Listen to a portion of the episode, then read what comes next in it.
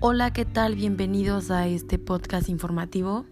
Hoy quiero platicarte un poco sobre la metodología de Lean Six Sigma, cómo funciona, dónde la utilizas y de qué manera también puede influir en nuestra vida cotidiana y obviamente laboral. Eh, bueno, eh, antes que nada vamos a comenzar por comprender eh, qué es el Lean Six Sigma. Eh, bueno, esta metodología tiene sus antecedentes desarrollados eh, iniciando por Motorola a finales de la década de los, de los 80. Su propósito era la necesidad de igualar o superar a sus competidores japoneses. Eh, Bill Smith, que es como el precursor, fue el ingeniero responsable de la creación. Desarrolló esta metodología como una estrategia de negocios y mejora de la calidad. Y posteriormente lo mejoró y lo popularizó con General Electric. A pesar de que este concepto nació en el seno industrial, hoy muchos de sus instrumentos de esta metodología se aplican al sector de servicio y se emplea en todo el mundo por empresas que buscan una filosofía de actuación para ocupar niveles de liderazgo en algún sector. Lean y Six Sigma comparten objetivos, ambos proponen mejorar la gestión y los procesos de una empresa. Sin embargo, Lean se enfoca más en la velocidad de los procesos, mientras que Six Sigma se centra en aumentar la calidad. Eh, ¿En qué consiste el Lean Six Sigma? Bueno, como se mencionó, su objetivo es mejorar los procesos con el propósito de aumentar una rentabilidad y una mejor productividad. Eh, un proyecto de Lean Six Sigma siempre va a buscar eh, reducir la variabilidad de los procesos. Para ello eh, se utilizan una serie de herramientas de estadística. así da prioridad a los requisitos del cliente y según la filosofía todo este proceso se ajusta a dichos requerimientos y si no lo hace son fallos que se tienen que pulir. Eh, en, bueno, en concreto, el Lean Six Sigma elimina los aspectos que impidan o dificulten el ajuste del producto a los requisitos de un cliente. Reduce así sus defectos en la entrega final. Esta metodología se usa con ese fin de entregar hacer un servicio con los menos defectos posibles, si hay una mejor forma de, de, implementar un proceso, Lean Six Sigma te va a ayudar a, a, saber cuál es la falla, dónde puedes hacer mejoras y dónde puedes implementarlas para, como se menciona, eh, dar un mejor servicio al cliente. Eh, bueno, en Lean Six Sigma se se eliminan este, una lista de desperdicios. Entre estos se encuentran lo que son los defectos, eh, la sobreproducción de una empresa, las esperas, tanto tiempo de esperas, tiempos muertos, talento no empleado, transportes no necesarios, inventarios y movilidad innecesaria. Hay cinco principios eh, de Lean Six Sigma y es importante que, conozcamos estos cinco principios para saber en qué se basa el Six, Lean Six Sigma. El primer principio es la, orientación al cliente. Eh, Lean Six Sigma considera al cliente como un punto de partida para, para alcanzar el éxito deseado.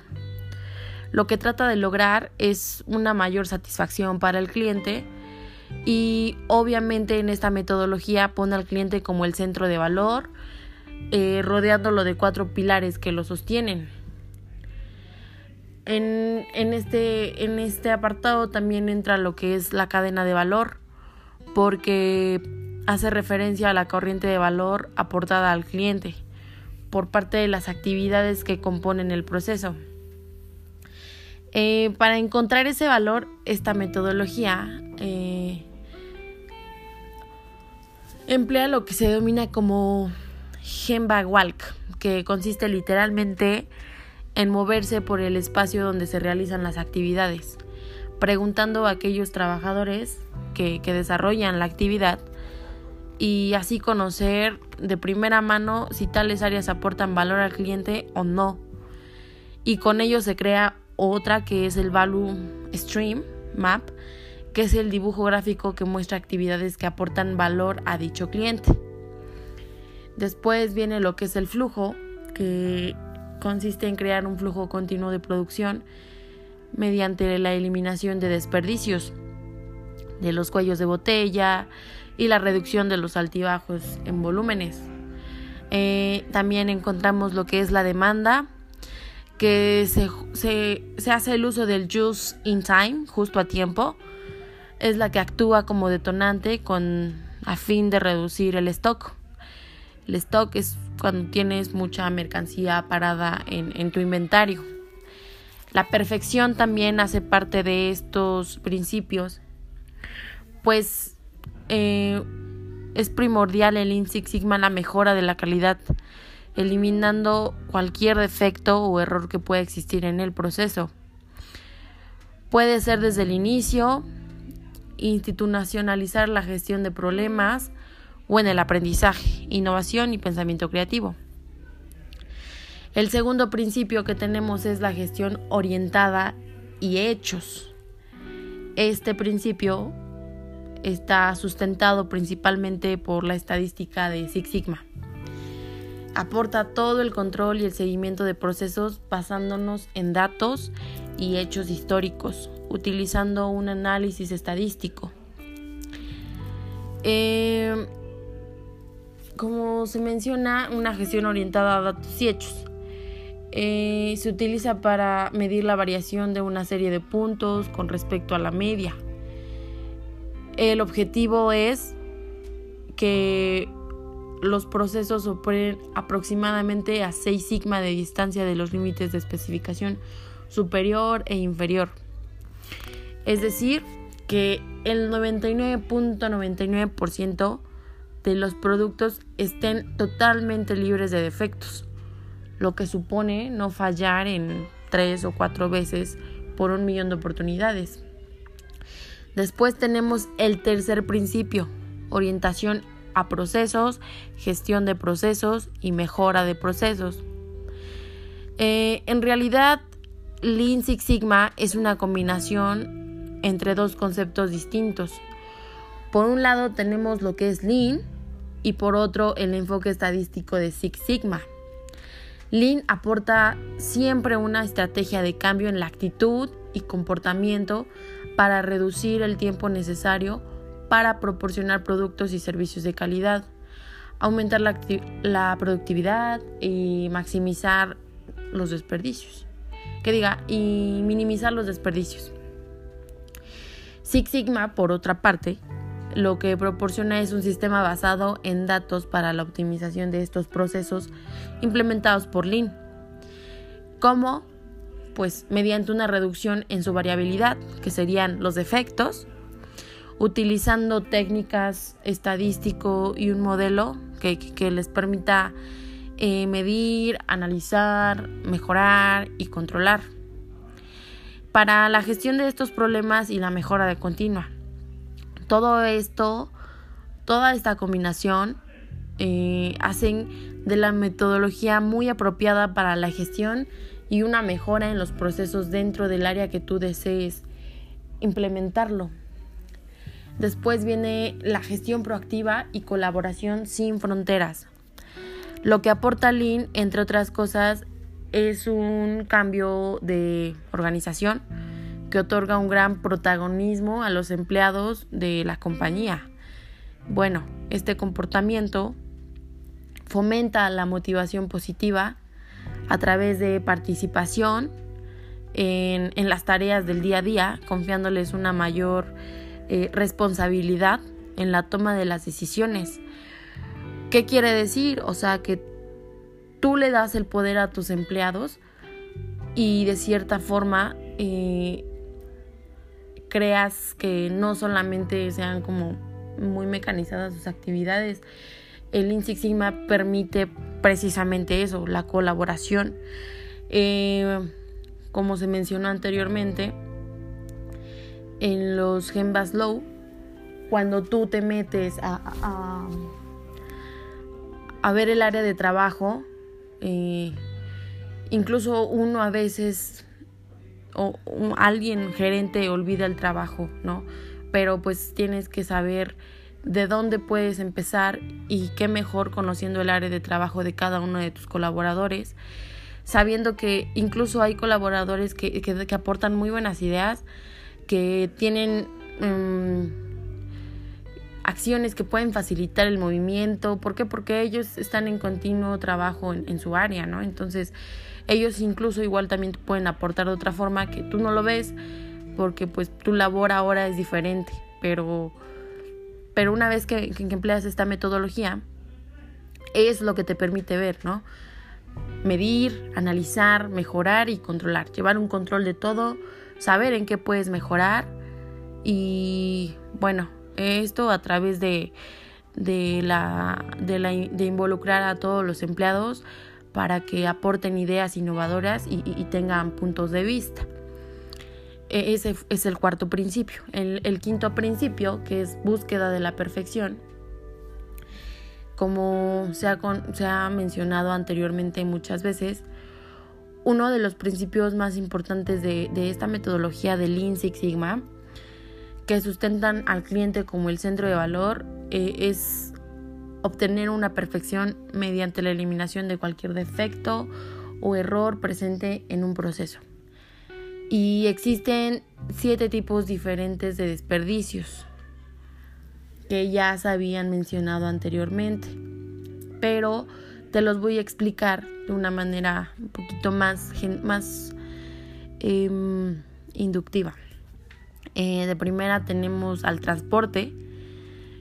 ¿De qué manera eh, tiene que ver el transporte? Bueno, hace, hace referencia a los movimientos de piezas materiales, documentación, información y entre proveedores de una incidencia o petición. Y bueno, la calidad de un producto es mejor cuando menor es su transporte, ya que menos oportunidades existen de un posible retraso, un incidente, un daño, una pérdida. Después tenemos lo que es el inventario, no solo de los productos acabados o semi acabados, sino también de documentos en espera a ser aprobados, exceso de licencias. El inventario es un derroche que con frecuencia no se tiene presente en la mayoría de las compañías y que supone un incremento sustancial en los costes. Además, también genera cuellos de botella y demasiadas esperas. Después tenemos lo que es movimiento. Tiene que ver con el traslado físico de personas, operando procesos causados por la distancia física. Y bueno, es muy común que entre empleados que no tienen en consideración la ineficiencia que supone realizar pequeños movimientos innecesarios en tareas que se repiten constantemente. Entonces, son otro desperdicio, el movimiento. Después tenemos la espera. Aquí tocamos lo que es eh, cualquier tiempo de, retraso por la no disponibilidad de recursos, de personas o de información. Entonces, eh, cuando un cliente espera a ser respondido o esperas por falta de coordinación interna y bueno, es provocada por una mala gestión, obviamente, y coordinación dentro de la compañía, que esto también genera cuellos de botella. La reducción de este defecto tiene un fuerte impacto en, el desarrollo de cualquier proceso. ¿Por qué? Porque es vital la información, porque es importante tener disponibles los recursos y obviamente una mala gestión siempre va a afectar por ende de, de arriba hacia abajo, de, de abajo hacia arriba a la compañía. Después tenemos el otro desperdicio que es la sobreproducción y bueno, consiste en hacer más de lo que el cliente necesita, ¿no?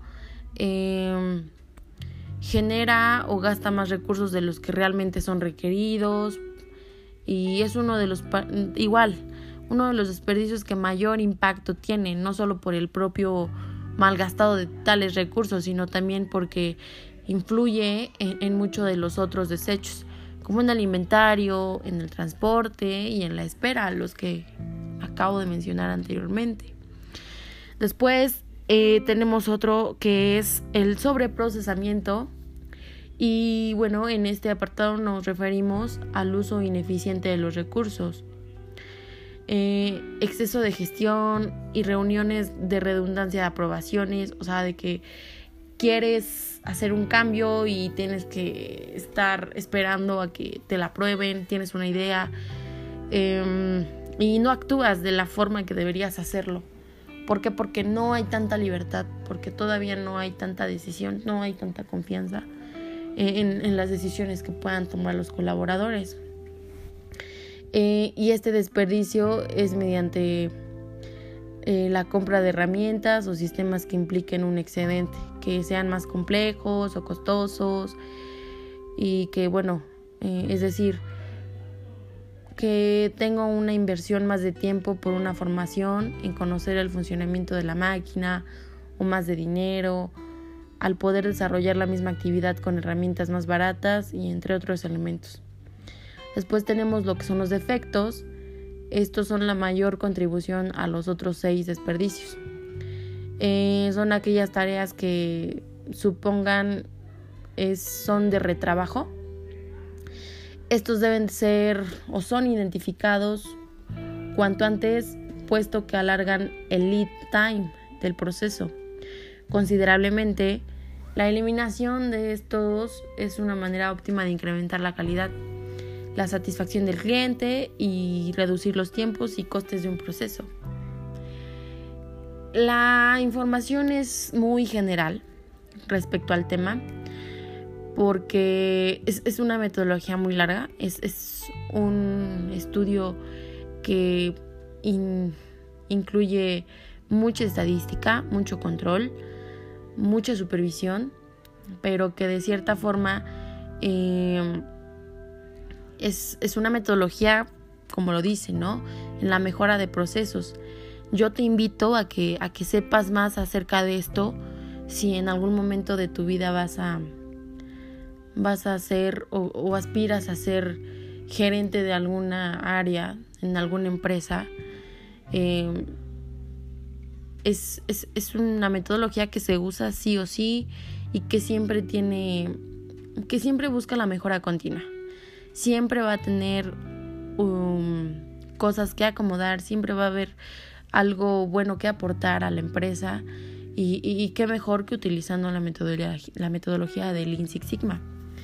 Em, como ya se dijo, esta metodología es basado en análisis, eh, análisis de datos, métricas y obviamente examina los procesos repetitivos de las empresas y tiene su principal objetivo es la calidad hasta niveles cercanos de casi casi la perfección reduciendo los defectos y bueno, sin duda Lean Six Sigma es una metodología fundamental para lograr procesos más eficientes en, la empresa que labores.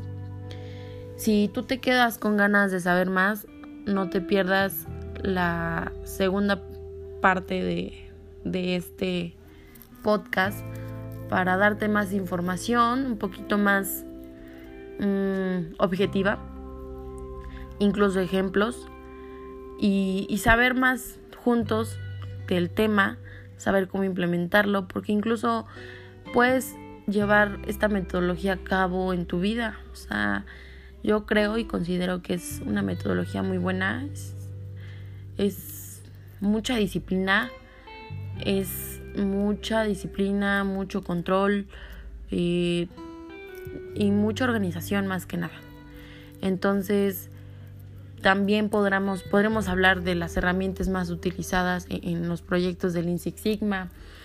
Un ejemplo de caso eh, real y que puedas eh, conocer más de esta metodología Eh, como te comentaba, es, es de vital importancia y, y bueno, esa es mi aportación hasta acá.